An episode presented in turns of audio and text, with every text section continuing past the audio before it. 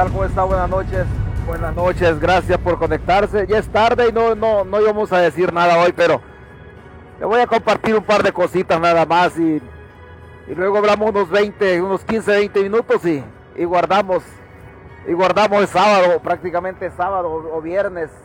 Algunos ya están un poquito, algunos ya están un poquito entraditos con las aguas locas, así que Así que lo vamos a dejar tranquilo. Esa canción, esa canción, una chulada de canción.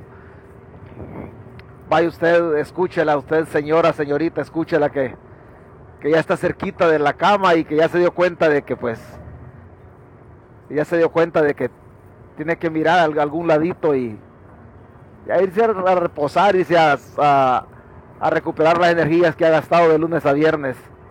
Pero es un pedazo de canción, honestamente.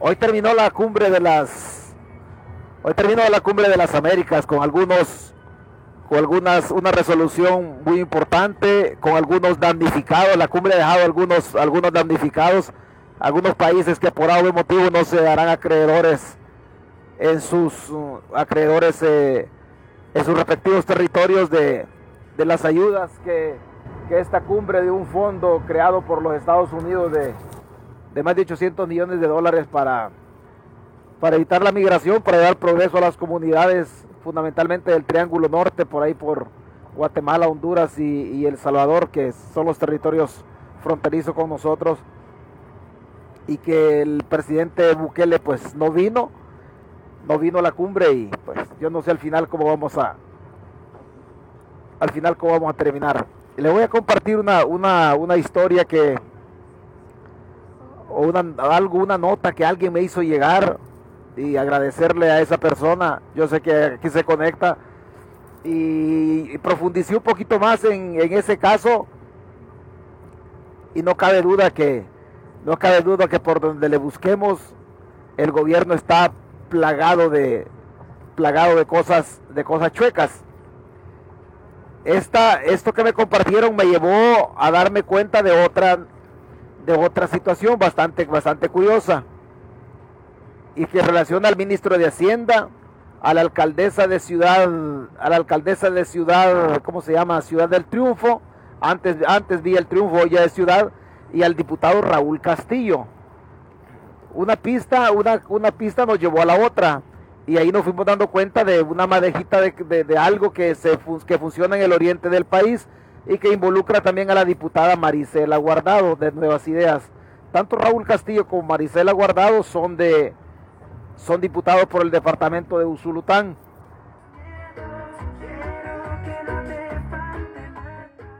Vea, la diputada Marisela Guardado y Raúl Castillo decía son diputados por el departamento de, de Usulután. Marisela, de Guardado se, ha visto involucrada en una situación bastante hipócrita. Y pues obviamente Raúl también.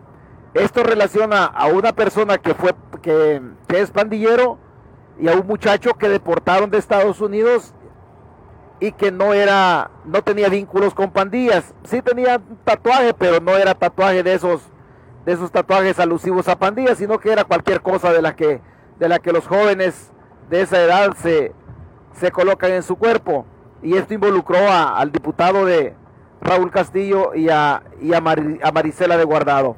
Vea, la trama, la trama inicia más o menos así, los dos, los dos diputados involucrados en esto. Resulta de que el muchacho que se fue o que deportaron de acá de los Estados Unidos es de San Buenaventura en el departamento de Usulután o era de San Buenaventura. Lo capturaron bajo el régimen bajo el régimen de excepción en este régimen de excepción, usted sabe que han capturado, que han detenido a muchas personas que no tenían vínculos con pandillas y que al final son los que están muriendo en los centros penales. La diputada Maricela de Guardado es conocida de la familia del muchacho, del difunto que deportaron de los Estados Unidos. Cuando lo detienen al muchacho, obviamente la familia, por la cercanía que tenía de afinidad con la diputada, va y la busca para que la diputada intercediera ante las autoridades a efecto de, lograr la libertad o recuperar la libertad del muchacho del muchacho, del, del, difunto. No vamos a mencionar el nombre en memoria de él para no, no trastocar pues el luto de la familia. Pero, pero resulta de que la policía no le dio el, no le dio a este muchacho inocente a la diputada, no, no quisieron, por algún motivo no se lo quisieron dar. Ahí se ve, involucrado en esos mismos días, días diferentes, el diputado Raúl Castillo. Usted, usted ha visto o ha escuchado un video, un meme que andan por ahí en las redes, donde involucra al ministro de Hacienda y a la alcaldesa de Ciudad del Triunfo, en donde ambos, estos son hermanos. El ministro de Hacienda con la alcaldesa de Ciudad del Triunfo son hermanos. Ambos logran la libertad de una persona vinculada a las pandillas en ese, en ese meme que relacionan. Posteriormente aquí se ve involucrado el diputado Raúl Castillo. Raúl Castillo logró la libertad de otra persona vinculada a las pandillas. Raúl Castillo es de Ciudad del Triunfo, de donde es alcaldesa la hermana del ministro. Tanto la alcaldesa como el ministro de Hacienda son tíos de Raúl Castillo. Tanto la alcaldesa como el, ministro de Hacienda son tíos de Raúl Castillo. Entre los dos o entre los tres, ahí se, dependiendo el vínculo que tengan de afinidad o incluso de parentesco con algunas personas relacionadas con las pandillas de esa zona de Ciudad del Triunfo, una vez interviene el ministro de Hacienda para sacar alguna persona, en otra ocasión la hace la alcaldesa y en otra ocasión lo hace el diputado Raúl Castillo. Vea cómo se dio esto. Marisela de Guardado va y pide la libertad de, su, de, la persona conocida, porque la familia del muchacho esa Buenaventura lo conocía.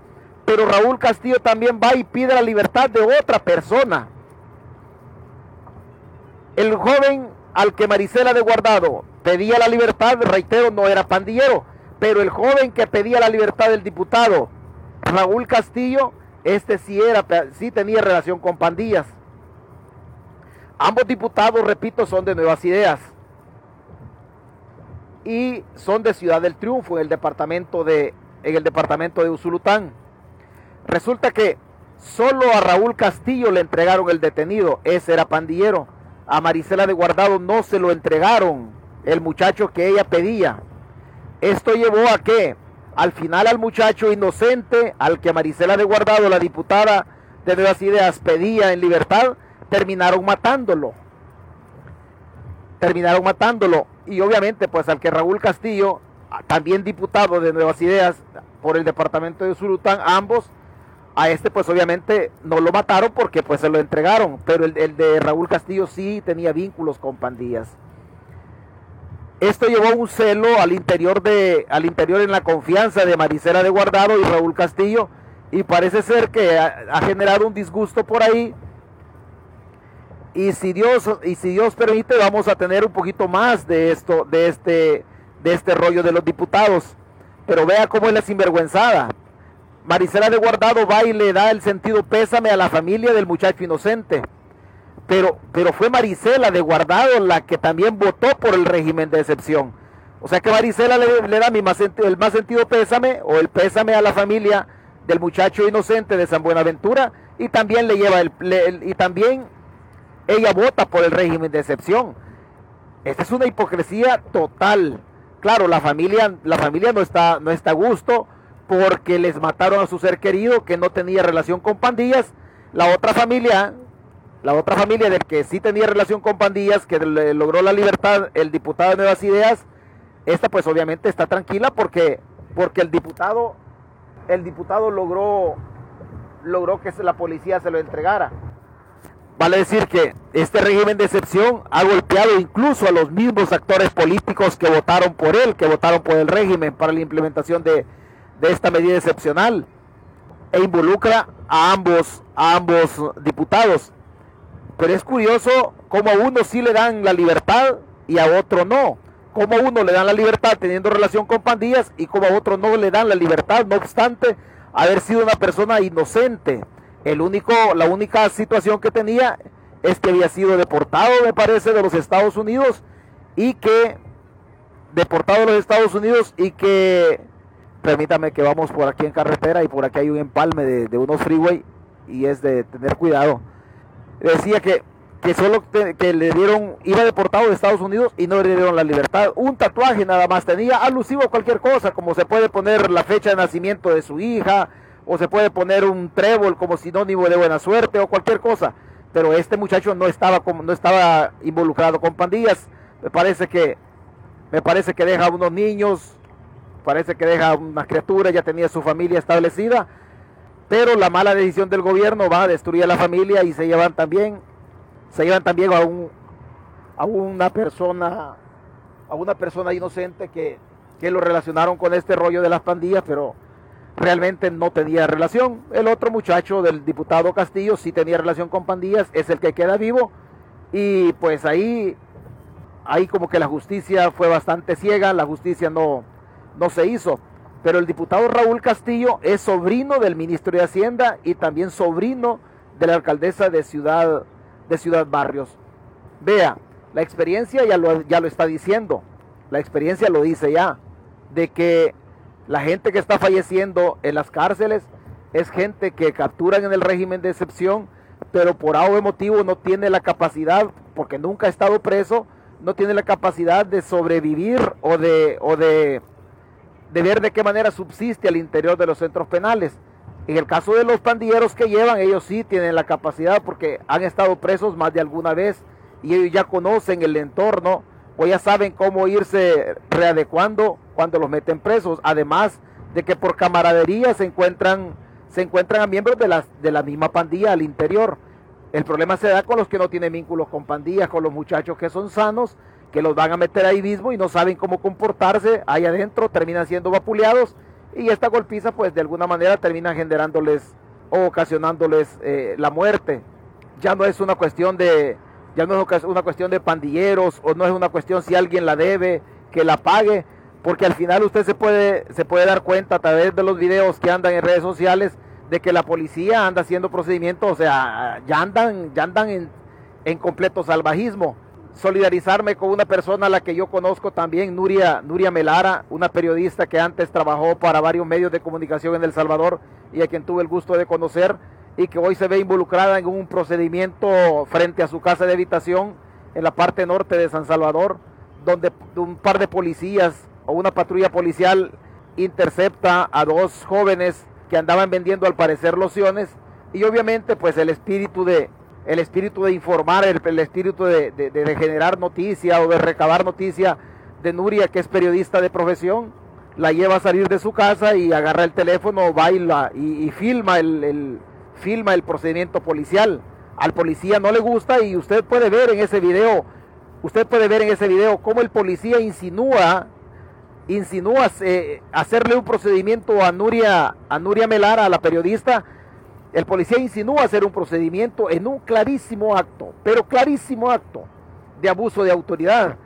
Insinúa el policía y, todavía, todavía agarra el teléfono del policía. No obstante que antes de eso, una mujer vestida de, uniforme policial eh, empuja a Nuria Melara. Usted puede, puede encontrar ese video, ahí lo andan en, las redes, en las redes, lo andan en las plataformas. Y vea usted, el otro policía va e insinúa hacerle un, tamal, hacerle un chambre, así literalmente, montarle un escenario en donde Nuria se vea involucrada. Eh, van incluso para sacarla de, para sacar de sus casillas a Nuria, le dicen sobre la facha, sobre, así se lo dice, sobre cómo, cómo, anda vestida, pues obviamente la periodista está al interior de su casa, observa que se da el procedimiento y ella sale a ver qué es lo que pasaba. En ese momento, en ese momento la emergencia y la vocación de generar o de recabar noticia de ella como periodista, se da y ella pues obviamente estaba en su casa, no se fija que salió en, que salió en, pants o salió en, ropa de dormir. Esa actitud, esa, esa situación de la ropa de dormir con la que salió Nuria es la que, la que lleva al policía a salvequearla literalmente de que, y a criticar la facha o la forma como ella lucía porque porque al policía no le gustó de que le, de que le grabaran el procedimiento. Es un pésimo procedimiento, un pésimo procedimiento definitivamente un pésimo procedimiento policial en donde, en donde es claro y es evidente ya a estas alturas que el régimen o que la policía misma ya se le pasó la mano, que no encuentre el policía ya qué hacer, será su estrés, será la presión que genera el procedimiento, será o, no sé al final qué es, pero usted puede ver en ese procedimiento un clarísimo, pero un evidente, evidente abuso de autoridad, evidente eh,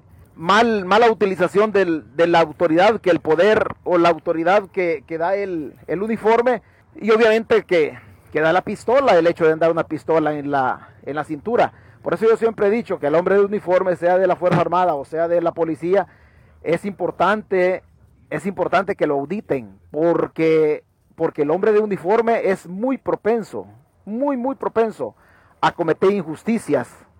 Se da mucho en él a cometer injusticias, porque si no sabe administrar el poder que, el poder que da el uniforme, esto lo lleva a violar derechos humanos. Cuando llegue la policía, hasta los más mínimos, los más mínimos detalles de un procedimiento, trate de anotarlos, porque si usted se ha fijado, si usted se ha fijado, es más posible que usted encuentre la libertad de su, de su familiar o su ser querido a través de las redes sociales, de la presión que ejercen las redes sociales y no de, y no de, de resoluciones de los jueces, porque los jueces responden al régimen. Los procedimientos pueden estar mal hechos, pero los jueces van y fallan en favor del régimen, porque parece ser que, que los jueces, pues, están secuestrados, los jueces responden al, al, al régimen, pero reitero mi solidaridad con, Nuria, Nuria Melara, que se ve involucrado en esto, y, también renegar del abuso de autoridad que ya la policía está cometiendo a estas alturas, y que si bien es cierto, usted como ciudadano tiene coartado algunos derechos en relación a la libertad de expresión, al derecho a manifestarse u otros derechos constitucionales que se coartan en, el régimen de excepción, pero usted sigue teniendo derechos. Usted como ciudadano, usted sigue teniendo derechos, no le puede coartar en ningún momento el policía, que usted le anote su número, anote el número de, patrulla policial, anote varias, anote las, lo, que usted, lo que usted estime conveniente, el número de la moto, la, la placa de la motocicleta, si es que los policías andan en motocicleta, porque hay clarísimos, hay clarísimos indicios o clarísimas violaciones a los derechos humanos, como el señor de Guatajiagua, a quien Amnistía Internacional documenta y lo eleva a instancias internacionales porque la policía lo torturó. A ese señor de Guatajeagua la policía le arrancó la piel, le arrancó la piel de, de, uno de sus brazos. Entonces, usted no puede dejar a su familiar, usted a pesar de ser el régimen de excepción, usted tiene derechos, usted puede poner abogado, o sea, no es cierto, no es cierto que, el, que usted no tiene derecho a poner un abogado, o solo el defensor público que le pone la procuraduría es lo que, lo que su familiar tiene derecho, no, algunos derechos se coartan, pero el derecho a la defensa que tiene su familiar, ese derecho no, no lo coarta la libertad de, la libertad, perdón, el, estado de excepción. Usted le puede poner abogado a su familiar, el derecho que usted tiene que le avisen hacia dónde se lo llevan, ese derecho, ese derecho no lo coarta el estado de excepción en ningún momento. Son otros derechos los que, el estado de excepción, lo que el estado de excepción este, eh, coarta. Pero usted no puede abandonar a su familiar no lo abandone en ningún momento porque la experiencia nos dice o nos está diciendo de que efectivamente a la gente la están torturando y usted deja, usted deja abandonado a su familiar, a esa gente inocente que está cayendo en todo esto. Mi, mi comentario va para los que no son pandilleros. Si usted deja abandonado a esa gente inocente que está cayendo en toda esta guerra, en esta guerra cruzada, en un poder discrecional que el gobierno le ha dado a la policía y un abuso, un abuso descomunal de autoridad, si usted lo deja ahí, su familiar mejor vaya, mejor vaya diciéndole que es la última vez que lo, que lo va a ver, porque la mayoría de personas hasta el día de ayer de la gente confirmada en relación a las muertes, hasta el día de ayer iban 36 eh, físicamente que habían los medios de comunicación habían, habían documentado. Obviamente el gobierno no da cifras. Esto, los muertos son mucho más, incluyendo cadáveres los seres humanos que no aparecen ni en los penales, ni en los hospitales, tampoco en la morgue. O sea, aquí va, aquí hay gente que hay gente que no va a aparecer. Hay gente que ya no va a aparecer. Desgraciada, desgraciada, desgraciadamente. Yo sé que a usted no le gusta lo que yo digo y fundamentalmente, fundamentalmente cuando le menciono a sus diputados que son corruptos, no le gusta porque le menciona a Raúl Castillo, un diputado de Nuevas Ideas, porque le relaciona a Marisela de Guardado, diputada de Nuevas Ideas, ambos de Usulután, porque le, le relacionan todo este rollo al ministro de Hacienda y a su hermana, la alcaldesa por Nuevas Ideas de, Ciudad, de Ciudad del Triunfo. pero usted tiene derechos y los medios de comunicación no dicen nada en El Salvador, porque a los medios de comunicación les cuesta meterse en, este, en estos rollos por, por obvias razones. También el periodista en El Salvador sufre, sufre persecución, sufre amenazas. El periodista tiene su familia, sus hijos que van a la escuela, que van a la universidad, su, su hermana, su hermano, o sus hijos mayores que tienen algún trabajo y que obviamente el Estado ya sabe que, que, el periodista es que el periodista es incómodo para el régimen, lo primero que el Estado hace es ver la, la, manera más vulnerable que el periodista tiene para golpearlo por ese lado. Entonces al periodista le cuesta también. Algunos periodistas quieren hacer bien su trabajo, pero se les coarta esta posibilidad ante, ante el avasallamiento del, del gobierno que se va encima. Hay otros periodistas, pues que obviamente es evidente, pues es evidente el sesgo que tienen en relación a favorecer, a favorecer al, al, gobierno con sus versiones. Por ejemplo, usted puede ver el caso de Neto López. Neto López es un sinvergüenza de primer orden. Usted vea la entrevista de Ernesto López. En algunas ocasiones los funcionarios quizás se quieren extender en relación a la explicación que dan en el set de entrevista, en ese diálogo, diálogo con Ernesto López que dirige Ernesto López. Pero el mismo Ernesto López les quita les quita la posibilidad que se extiendan interrumpiendo la intervención en una clarísima evidencia de que este periodista responde a los intereses del gobierno y usted lo puede ver, lo puede ver en los en los en las diferentes en las diferentes entrevistas que se tienen ahí o el otro muchacho eh, Josué Natán Baquis, un periodista que es evidente también, pero evidente que no, no, se guardan nada de que ellos favorecen la postura del gobierno y, que lo que ellos lo que ellos hacen no es hacer un periodismo independiente en donde el pueblo tenga derecho a ser informado, a promover la libertad de prensa que tienen que tiene su gremio, sino que se convierten en porristas o aplaudidores del gobierno. Este tipo de prensa a la sociedad salvadoreña no le hace ningún bien. Perdóneme, pero este tipo de prensa no le hace ningún bien. Y por estas razones en El Salvador hay muchas cosas que no se dicen, porque unos son porristas del gobierno y a los que son incómodos, a los periodistas que, que tratan de informarse y sacar las notas relativas a las violaciones de derechos humanos, a estos periodistas los persiguen. Entonces es bastante complicado tanto para unos como, como, como para los que son perseguidos, como pues obviamente para usted como pueblo.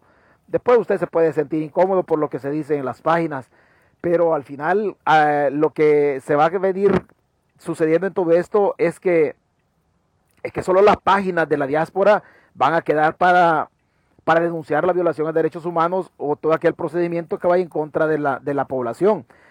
Yo, yo le peticiono a usted de que si un día usted se da cuenta de, de, violación de derechos humanos, si usted tomó el número del policía, si le tomó una foto, un video y usted tiene miedo a hacerlo del conocimiento, póngalo anónimo si quiere, póngalo anónimo si, si usted quiere, pero hágamelo llegar, hágamelo llegar, no, no hay problema, lo vamos a dar lo vamos a dar a conocer porque si usted, si usted espera que en El Salvador lo den a conocer, va a ser bastante, pero bastante difícil, bastante difícil. O usted tiene una foto, usted tiene fotos de su ser querido que ha sido desaparecido en este régimen o que falleció en este régimen. Si usted gusta y le pido de favor, hágamela llegar. Yo quiero hacer un, quiero hacer un mural, quiero hacer un, cartón, un, una especie de una especie de cartón de protesta eh, y poner todas las, todas las imágenes ahí en, relación a la violación de derechos humanos de las personas inocentes. Mi plática no va en virtud de proteger o tutelar al pandillero, sino fundamentalmente al inocente, aquella persona que anda vendiendo pan, a la persona que iba a trabajar y estaba en la parada de buses y que pues obviamente el policía se le quedó viendo de mala manera y, y decidió el policía llevárselo porque hay muchísimos casos de esta, de esta índole. Pero repito, si usted estima bien, confiar en esta página lo que tiene, pues hágamelo llegar, yo con mucho gusto se lo, se lo, se lo ventilo y al final, como le digo, solamente nosotros vamos a quedar diciendo lo que no se puede, lo que no se puede decir este, en, el, en El Salvador. Son las 10 con 40 minutos, 11, 40 minutos hora del Salvador. Eh, no sé en los estados de arriba, creo que estamos a tres horas. Pero así, señores, así están, así están las cosas. No es, no es es evidente pues que Nuevas Ideas, Nuevas Ideas tiene vínculos con, tiene vínculos con pandillas, es evidente. El caso este es otro caso, otro caso de, de, abuso en donde, en donde matan a un inocente y dejan libre a un pandillero. Y hay que me perdonen los, los seguidores del gobierno, pero usted, usted simplemente con, con, con putearme, usted tiene derecho a putearme y usted lo puede hacer las veces que estime conveniente. El problema suyo, el problema suyo es que un día estas injusticias lo van a alcanzar a usted. Y cuando usted, cuando usted lo alcance, estas injusticias, estos abusos de autoridad, usted va a necesitar de que alguien alce la voz, aunque sea mencionando su caso, aunque sea en redes sociales o en una transmisión. Hoy por hoy usted decide pegarme una puteada o decide discutirse con el otro que está comentando en la transmisión. A usted que me pega la puteada y usted que todavía el régimen no lo ha alcanzado en relación a, a violar los derechos humanos, a desaparecer o a matar a su ser querido y pues por eso toma la actitud de, de, ser eh, violento al momento de estructurar su comentario. Si un día usted se ve involucrado en esto y hoy usted me putea, cuando se ve involucrado, mándeme también sus datos. No importa que hoy me putee. No importa que hoy me putee. Cuando usted se ve involucrado y hoy me está puteando, mándeme también sus datos. También yo voy a hablar por usted. También lo vamos a hacer. No nos vamos a quedar este, callados. No, en ningún momento. Usted, pues, en este momento usted decide lanzar una puteada, pero usted no deja de ser, no deja de ser persona humana. Cuando usted le toque, pues vamos a hablar también. No, no se preocupe. Ahorita lo está haciendo de, de una manera que, no es que a mí no me convenga, si a mí, a mí igual me da, si usted me putea, me conviene, si, si no me putea, igual me conviene, yo no pierdo nada con sus puteadas. Lejos de eso termino ganando porque me doy cuenta que soy tolerante. Pero sí, por favor, cuando a usted le, llegue a pasar algo a su familiar y usted se ve en fuego cruzado en, esta, en, este, en este desorden en El Salvador, mándeme su, sus datos, mándeme los datos, su familiar y todo, yo con muchísimo gusto con muchísimo gusto le voy a, vamos a dar a conocer el caso de abuso de autoridad de parte, de parte del Estado, del Estado salvadoreño. Así, así estamos, un poco, dijimos que íbamos a hacer corto esto, un poco jodidos. Eh, ah, tenía, tenía otra, otra cosa que por ahí lo tengo anotado, lo, tengo en la tablet, pero pues vamos manejando, ya estamos en la ciudad, ya no, ya no, ya no es muy prudente ir, transmitiendo, pero, pero pues esto desgraciadamente es así. No deje salir a su familiar. Si no tiene nada que ir a hacer, no lo deje salir. ¿Por qué? Porque la libertad de la gente es el negocio del futuro. La libertad de su, de su primo, de su hermano, de su, de su tío, lo que sea, es, el negocio del futuro. Recuerde, allá por por San Vicente, en la jurisdicción de Tecoluca, en esas tierras ya están haciendo, ahí anda ya la gente viendo esos terrenos ya en relación a que ahí van a construir los penales, el negocio del futuro en El Salvador van a ser los centros penales administrados por la oligarquía salvadoreña, por los ricos salvadoreños, ellos van a, ellos, ellos están invirtiendo en estos centros penales y en el futuro el negocio del Salvador va a ser su libertad, va a ser su libertad, no deje salir a su familiar si no tiene nada que ir a hacer, pues igual no es cuestión de que su familiar tiene 18 años o tiene 25. Igual puede tener 65 o hasta 70 años, como hay casos de personas mayores o de la tercera edad que el régimen los ha metido, que el régimen los ha metido presos en una clarísima, clarísima violación a derechos humanos, clarísima violación. Yo le puedo poner un ejemplo, yo le puedo poner un ejemplo cómo usted fácil se puede ver involucrado en una cuestión de, en una cuestión de, de estas, sin siquiera usted ser pandillero. Imagínense que usted vive en un territorio en donde las pandillas pues también tienen, tienen, su, tienen su control. Imagínense que usted vive en una colonia de Soyapango y usted no se mete en problemas. Pero de repente el pandillero va y le dice, mire, día Juanita, hágame, hágame estos dos huevos porque pues ando hambre. Usted no le puede decir como Juanita, usted no le puede decir al pandillero, mira, ahí viene el estado de excepción, hay que tener cuidado. Usted se los tiene que hacer porque si usted no se los hace, el pandillero le puede pegar en el futuro, le puede pegar un balazo y la puede desaparecer y usted sabe que eso sí funciona. Entonces usted le tiene que hacer los, los dos huevos. Nunca en la vida usted tuvo contacto con, una pandilla. Pero, pero el, momento la lleva, la lleva a picarle un par de huevos al pandillero. En el momento que usted le entrega en un plato desechable las dos tortillas al pandillero y los dos huevos eh, que le ha picado, en ese momento la policía la puede ver a usted inmediatamente la policía se la va a llevar, inmediatamente la policía se va a llevar al pandillero también. El hecho, el hecho este ejemplo que le estoy poniendo, hay muchos ejemplos que se pueden dar, muchísimos ejemplos en las zonas donde hay persistencia pandilleril, porque a usted le toca convivir con ellos. En ese procedimiento que le estoy poniendo en el ejemplo, se lo puede, se la va a llevar la policía porque la vio dándole dos huevos que usted se los hizo al pandillero por temor también a que el pandillero en el futuro no le vaya, no le vaya a quitar la vida o la vaya a desaparecer.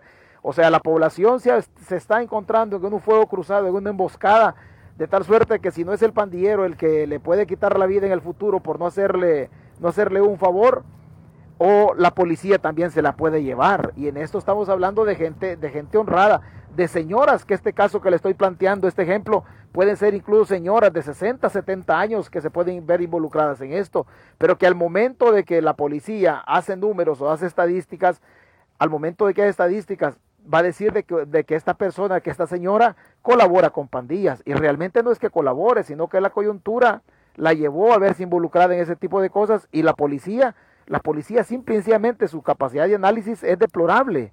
No se va a poner a pensar el policía, oh, que la señora fue casualidad que se viera involucrado en esto. No, simplemente se la lleva, se lleva al pandillero y se la lleva a usted. Inmediatamente le ponen en el tweet y dice, Policía captura a señora de 70 años por pertenecer a estructuras de colaboración o de logística en favor de las pandillas. Y usted que tiene 70 años, perdóneme el término que voy a utilizar, pero usted ya se la comió.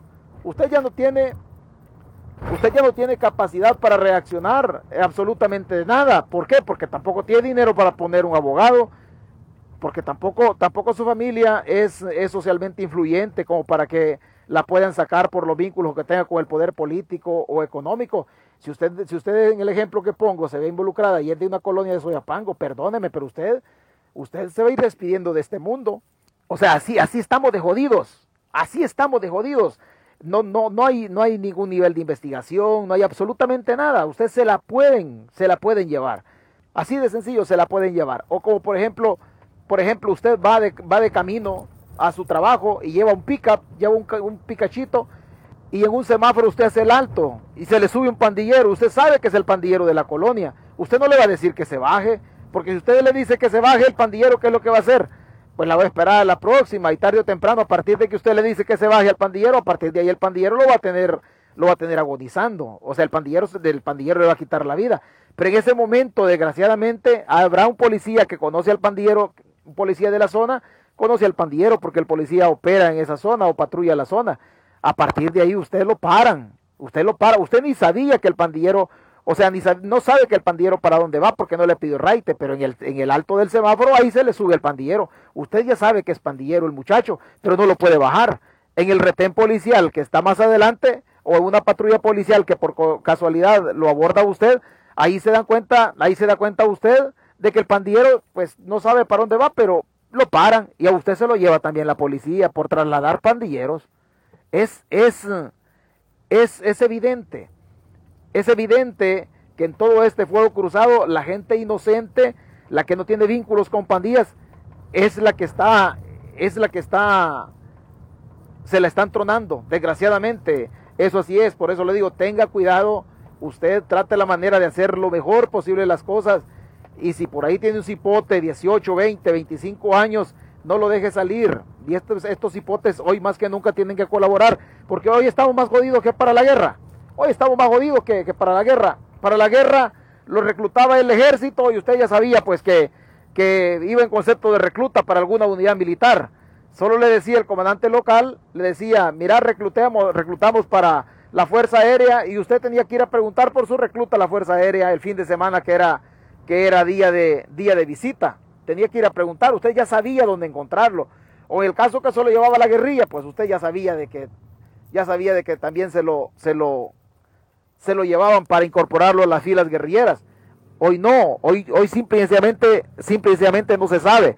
En las filas guerrilleras el muchacho que se llevaba también podía, podía sobrevivir si tenía capacidad de combate, otro montón de cosas. En las filas de la Fuerza Armada pasaba lo mismo, o sea, era más fácil dar con un familiar en otros tiempos en el tiempo de la guerra que quedar con un familiar o con el paradero de un familiar hoy si se lo captura la policía. Esto es deplorable, o sea, ya si la policía no le da residencia a usted, no le da ningún dato en dónde está su familiar y la policía tiene la obligación constitucional de salvaguardar o de proteger tanto la propiedad y fundamentalmente la persona humana, entonces ya estamos jodidos, señores.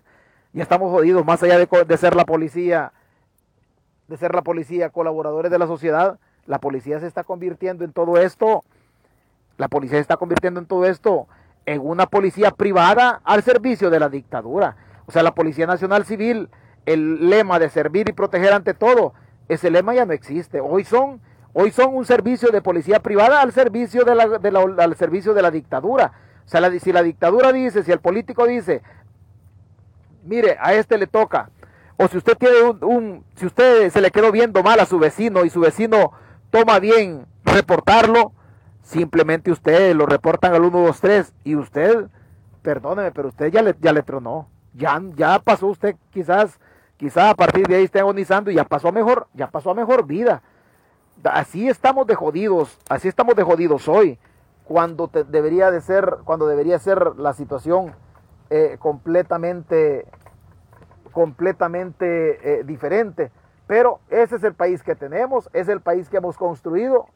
No tenemos mayor opción, solo tutele o salvaguarde los, a, su, a su familiar nada más. Y, hay que Dios nos agarre confesados, que Dios nos agarre confesados. Desgraciadamente construimos este país.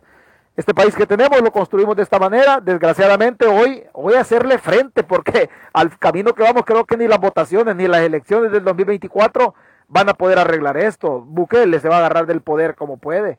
Bukele se va a agarrar del poder como puede. Si no le gustó la transmisión, ese es un problema suyo.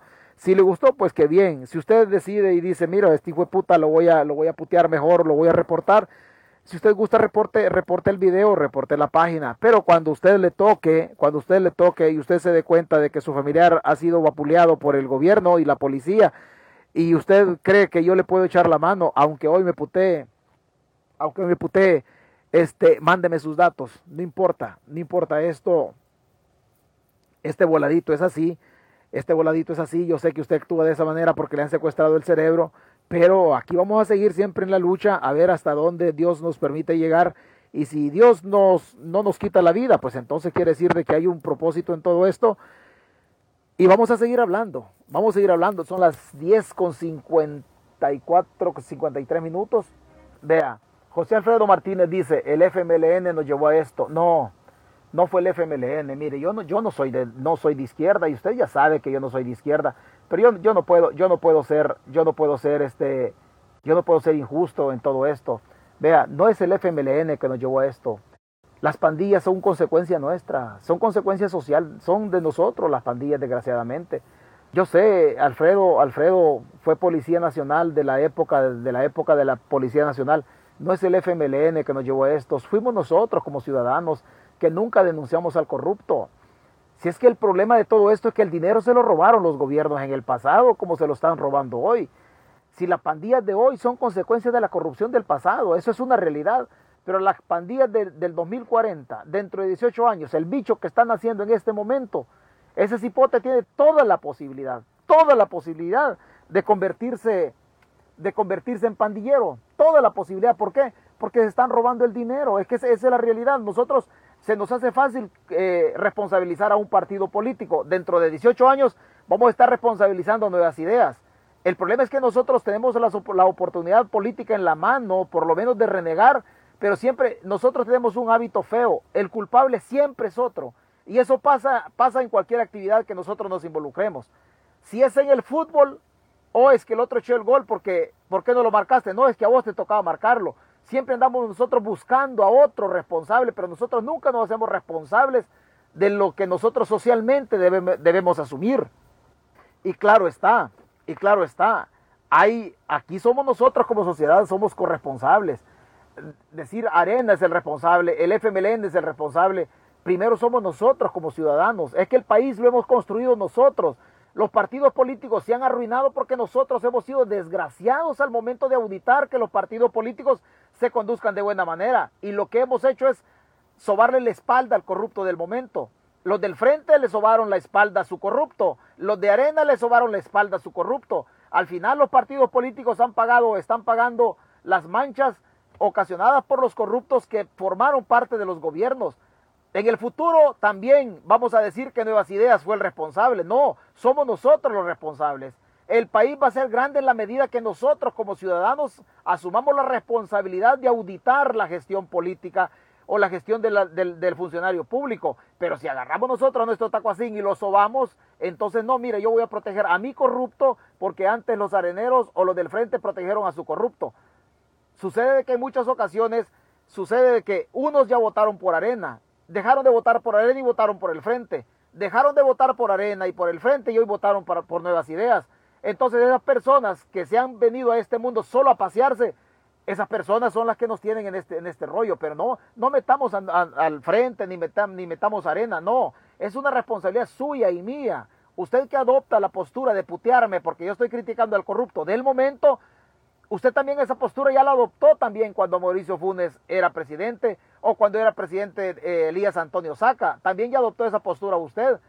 Quizá usted sea funcionario o empleado público, entonces dice, no, mejor voy a callar a este hijo de puta que debe estar hablando porque está hablando de mi gobierno. Usted sabe que su gobierno es corrupto, pero como le está dando de comer, entonces usted está comiendo a la par, a la par, del, a la par del corrupto. Está comiendo a la par del corrupto. Señores, es educación la que nosotros necesitamos. Es educación. La diferencia entre el ser humano de bien, la diferencia entre el ser humano que quiere hacer las cosas bien, son dos cosas. La educación de conocimiento que lo dan en las aulas de, los, de las escuelas o en los bachilleratos o en las aulas universitarias, esa educación de conocimiento o la educación formativa. La educación formativa usted no va a ir a la universidad. En la educación formativa usted no va a ir a bachillerato, no va a ir a primer grado, segundo grado, no. Se la dan en su casa. Ahí justamente ahí donde le pegan el chancletazo, donde le cae la gallina balco en la nalga y usted dice, este es mi psicólogo. Ahí empieza la educación formativa. Cuando usted le dicen, respetar al adulto, pedí permiso para pasar en medio de dos adultos, tener que saludar cuando encontres a cualquier persona, el buenos días, buenas tardes o buenas noches. Toda esa parte es educación formativa. Cuando usted lo encuentra, la mamá, y le dice, mira Juan, tráeme ese lapicero, de los, ¿dónde lo encontraste? Es de los Power Rangers. Es de los Power Rangers. A ver Juan, ¿dónde lo encontraste? Lo encontré en el portón de la escuela.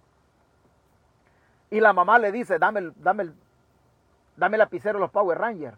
Y lo va a regresar a la escuela. ¿Por qué? Porque si lo encontró en el portón, quiere decir que ese lapicero es de un niño. De un cipote se le cayó ese lapicero.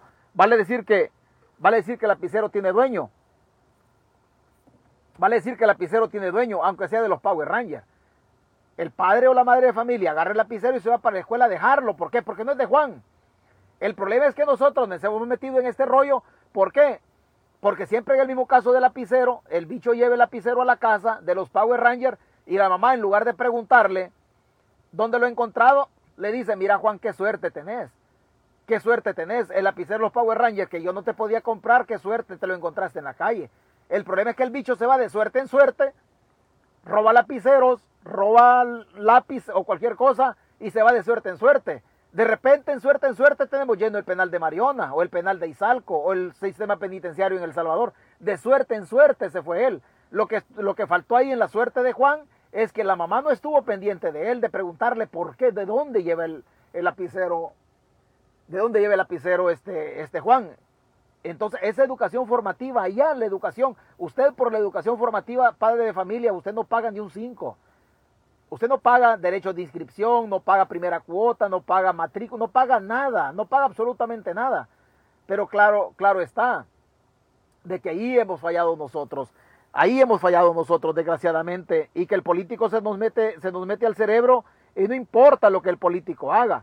Ahí cuando usted llega a putear al profesor, hay, hay señoras que llegan con los delantales que porque el profesor le habló fuerte a su, a su hijo o a su hija, la niña o el niño llega poniéndole queja a la madre de familia, porque el padre de familia no está. Y la, la señora trabaja en un mercado o trabaja en cualquier parte. La señora con delantal se va con la niña a preguntarle al maestro o a reclamarle a la profesora el por qué le llamó la atención a su, a su niña o a su niño. Ese ejemplo lo ve la niña porque la niña va ahí justamente con la mamá para que le, para que le diga por qué, qué pasó. Pero la, la, la madre se va con la niña y en lugar de ir a preguntarle al maestro qué fue lo que pasó, le llega a pegar una puteada. Bueno, y vos, maestro, hijo de puta, le dice, ¿por qué me le llamaste la atención a mi niña? ¿Qué vos la has parido? ¿Qué vos la has de comer? ¿Qué vos la vestís? ¿Qué vos esto? Entonces la niña está viendo el ejemplo de que su mamá está puteando al maestro. La niña apenas tiene 7 o 9 años, pero cuando tenga la edad de la mamá, tenga 35, 40 años, también va a ser el ejemplo de la mamá. O sea, socialmente nos hemos equivocado en todo esto, pero es fácil siempre echarle la culpa a otro. es usted y soy yo, somos nosotros que tenemos nietos o que tenemos niños chiquitos, lo que debemos de retomar todo este rollo, todo este rollo en relación a en relación a en relación a esto, pero siempre, siempre el culpable es otro. Siempre andamos buscando nosotros que el responsable de todo esto siempre es otra persona, nosotros no asumimos. Y por eso yo leo el comentario de, de, José Alfredo Martínez, el culpable es el FMLN. A ver nosotros como sociedad, ¿cuándo vamos a asumir el rol que nos corresponde en la educación del que no es hijo de nosotros? Porque la calle también educa. La calle también educa. En la calle nosotros podemos educar al cipote, que no es nada de nosotros, respetándole su, respetándole su derecho de paso, saludándolo o motivándole a que el cipote se vaya formando también en el respeto a la persona humana. Pero si nosotros tratamos mal al cipote, obviamente la calle también educa para bien o para mal.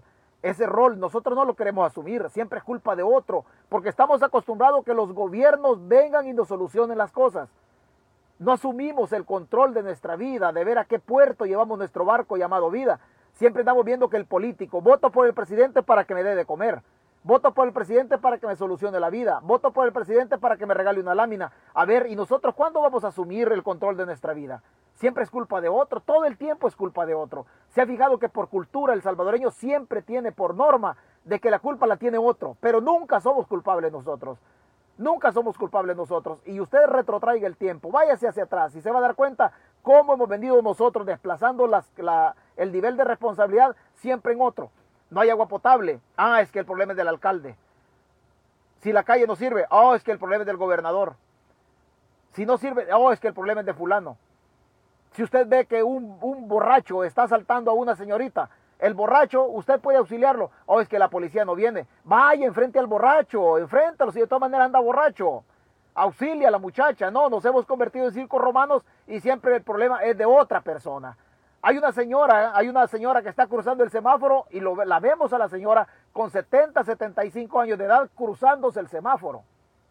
Cruzándose el semáforo. Y va con la cesta la señora. ¿Qué es lo que decimos? En lugar de ayudar a la señora, ¿para qué la dejan salir los hijos? pues cómo va a estar la señora todo el tiempo si la señora siente con capacidad de poder salir a la calle, vaya usted, ayúdela. Ayúdela a pasarla, a pasar el semáforo con la cesta de comprados que lleva. Pero dice, no, es que los hijos la dejaron salir. Y usted ya la vio, ayúdele, pero siempre estamos buscando nosotros que el problema es de otra persona, nunca es de nosotros. Y bajo esa tesis le digo, vamos a ir nosotros responsabilizando a otro, menos nosotros, menos nosotros, nosotros no somos los responsables, siempre responsable es otra persona. Vea, vea, esto es lo que sucede, esto es lo que sucede y con este video voy a cerrar y escuche usted esto, escuche usted esto, escuche, esto nos pasa, esto nos pasa a nosotros, pero es otro el responsable. Oiga. Además tenemos una clínica de salud para atender a nuestros niños no solo les daríamos una mejor atención de salud como ellos se lo merecen, sino que además liberaríamos el sistema de salud actual porque atenderíamos las enfermedades gastrointestinales, respiratorias y todo lo que se pudiera tratar ahí, en la misma escuela. Y apoyaríamos a toda la comunidad desde la escuela. Entonces mi nueva escuela no es solo una escuela, mi nueva escuela es un detonante en cada cantón, en cada caserío, en cada comunidad, para desarrollar lo local. Y de la sumatoria de todo lo local, desarrollamos el país, desde las escuelas.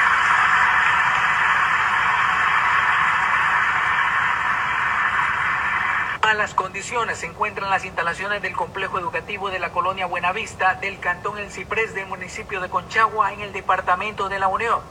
Wilmer Zavala, presidente de la DESCO de la colonia Buenavista, comenta sobre la preocupación debido al deterioro en varias áreas del centro educativo. Allí sí estamos bien abandonados este, con eso de la escuela. Ah, yo pedí ayuda al diputado este, William Soriano personalmente. Él vino aquí a hablar conmigo, me dijo que le mandara fotos de la escuela, se los mandé. Y eso es ya como nueve meses o quizás un poquito más. Y, este, y ahí sale diciendo en la televisión que está arreglando no sé cuántas escuelas, pero a ver a dónde, porque este, incluso eh, aquí a esta escuela va a venir un primo de a la escuela acá. Y no, pues, eh, no, estoy bien informado de que voy a venir al kinder o voy a empezar a venir. Pero este, de verdad la escuela está bien, necesita las aulas también deterioradas, lo que es la silla, la cerámica, el techo, está mal pintada. Si le puedo digo, si pudiera tomarle uh, videos ahí y bueno, ya que el presidente dice que va a arreglar la escuela, pues aquí necesitas que hay una escuela que, que incluyan esta. A este lugar vienen unos 300 estudiantes, donde asisten alumnos de seis comunidades. Aquí vienen, pues viene este, esta escuela beneficiaria a seis comunidades. Este, esta escuela beneficiaria, aquí vienen de la Morazán, que está cerca del Ciprés, está la Milagro de Dios, la Ceiba, los Corrales y la Buenavista. Este, que incluso estos niños hasta, de la criba vienen acá a la escuela. Mire que, si no me equivoco, anda alrededor de 300 alumnos en esta escuela. Son bastantes. En el interior del centro educativo se encuentra una fosa séptica que dejó de funcionar, la cual se encuentra brotando agua, algo que genera preocupación en los padres de familia, que un alumno pueda caer en el lugar. El aula del segundo grado es una... Seguramente usted se va a detener en cosas pequeñas y va a decir, oh, pero el Señor no puede hablar porque dijo beneficia. Usted no se va a detener en la capacidad que tuvo el Señor, que a pesar de la represión del gobierno, da la cara. La, la infraestructura, fíjese bien, no sirve desde lo cosmético hasta lo estructural. No sirve el techo y no sirve la pintura. O sea, desde lo cosmético hasta lo estructural, la escuela no sirve, dice. Pero el presidente de la República, cuando andaba en campaña, ¿qué dijo? Vamos a cambiar todo y es porque habló bonito. Habló bonito. El presidente de la República se lo enganchó a usted porque le habló bonito. Característica del populista. Nayib Bukele no dijo, no dijo que se iba a chiviar el dinero del pueblo con el Bitcoin. Eso no lo dijo. Nayib Bukele no dijo tampoco de que sus ministros iban a, iban a salir mañosos. Eso no lo dijo el presidente de la República. Muchas cosas que el presidente ha hecho no las dijo que las iba a hacer. A esa escuela de Conchagua llegan cerca de 300, 300 alumnos. Yo no soy de Conchagua, yo no soy de Conchagua, yo soy de Chalatenango, en las mismas condiciones deplorables. Así me eduqué yo hace, hace 50 o 42 años, más o menos en las mismas condiciones. ¿Y sabe qué es el problema? Que esos 300 alumnos que llegan ahí, si usted y yo, a pesar de no ser de Conchagua, no, elevamos la crítica para que arreglen eso, vamos a tener 300 pandilleros en el futuro. 300 pandilleros. La educación siempre golpea a los que menos posibilidades tienen. Usted es menos favorecido, yo también soy menos favorecido. Y si usted se fija, las políticas públicas del gobierno de Bukele van a golpear a los que menos tienen. La calle Rubén Darío la desocuparon. Echaron a la porra a todas las personas que estaban ahí vendiendo. Era gente de su círculo y del mío. Gente pobre. En Santa Tecla, desocuparon también Santa Tecla. ¿A quién echaron? A la gente pobre, la suya y la mía. La educación no sirve. ¿A quién, a afecta? A su círculo social, al suyo y al mío. Los oligarcas no tienen problemas con la educación, porque a través del dinerito ellos pues pueden ir a otros lados. El problema es con nosotros. ¿A quién tienen a, maltraer en la guerra de pandillas? A su círculo, al suyo y al mío, a los pobres otra vez. O sea que las políticas públicas del gobierno de Bukele han ido orientadas a coartarnos y a quitarnos la posibilidad de desarrollarnos, usted y yo. El círculo suyo y el círculo mío no para nosotros la lucha, porque ya nos vamos desde el mundo, ya estamos viejos. Estas batallas tienen que estar librándose en escenarios diferentes, porque usted vive en otro lado y yo vivo en otro lado, pero que las plataformas nos deben permitir a nosotros que nuestra crítica, nuestra renegadera, tiene que alzarse, ya no en virtud de, de sus derechos educativos o de los míos, porque ya estamos viejos, sino que nosotros tenemos que ir empujando la carreta y ir poniendo las piedras de una nueva república que debemos construir basada en la educación como política fundamental para que los niños suyos y los hipotes que yo conozco, los nietos suyos y los que yo no tengo todavía, pero que un día voy a tener primero Dios, esos bichos tengan un país diferente en donde se potencia el desarrollo de la persona humana basada en políticas públicas, pasando por la educación, por la salud, por el trabajo, por la seguridad ciudadana y por la seguridad social, que no se roben las pensiones Dígame, dígame si esto tiene que ver con Arena o con el FMLN, o tiene que ver con Nuevas Ideas. No, esto tiene que ver con políticos que manchan la historia de los partidos, que son personas jurídicas. Esto tiene que ver con personas como usted y como yo, que asumamos la responsabilidad de conducir ese barquito llamado El Salvador a puertos diferentes y que lo anclemos allá, que a pesar de la turbulencia que se vaya presentando socialmente, ese barquito tenga la capacidad de sortear de una manera u otra la turbulencia en lo económico, en lo social, en lo político. Pero ese barco se llama El Salvador y es su responsabilidad y mía conducirlo. Usted y yo no somos políticos que ejercemos una labor en una institución del Estado, pero sí somos seres humanos o agentes políticos que debemos tomar el control del país en nuestras manos, en nuestras manos criticando y generando este tipo de críticas contra aquellos que tienen la obligación constitucional de llevar al país a las escuelas, a los hospitales, a las clínicas, a mejores derroteros. No es culpa de Arena, no es culpa del FMLN, como tampoco va a ser culpa de Nuevas Ideas. Es culpa suya primeramente. ¿Por qué? Porque usted tiene un gobierno que se está robando el dinero, como ya tuvimos gobiernos en el pasado que también se robaron el dinero. Hoy somos inútiles y a este gobierno no lo queremos criticar, como también fuimos inútiles o desgraciados que no quisimos criticar a los gobiernos del pasado, aún sabiendo que estaban robando. Hoy sabemos que están robando, que este gobierno roba. Y usted ha adoptado la postura de putear al que critica a este gobierno y ha adoptado la postura o la política del silencio. Ni putear al que critica, ni usted guardar silencio y no tener la capacidad de estructurar o redactar un comentario no son opciones en un, mundo que se nos globalizó, en donde la información cuesta menos que llegue porque las plataformas están a la orden del día. Usted decide qué país va a tener, pero no le, no le eche la culpa a nadie primero asuma la responsabilidad suya, asuma la responsabilidad suya y ponga su vida en sus manos, porque al final la empresa suya se llama vida y el gerente es usted. Cuídese, buenos días, buenas noches.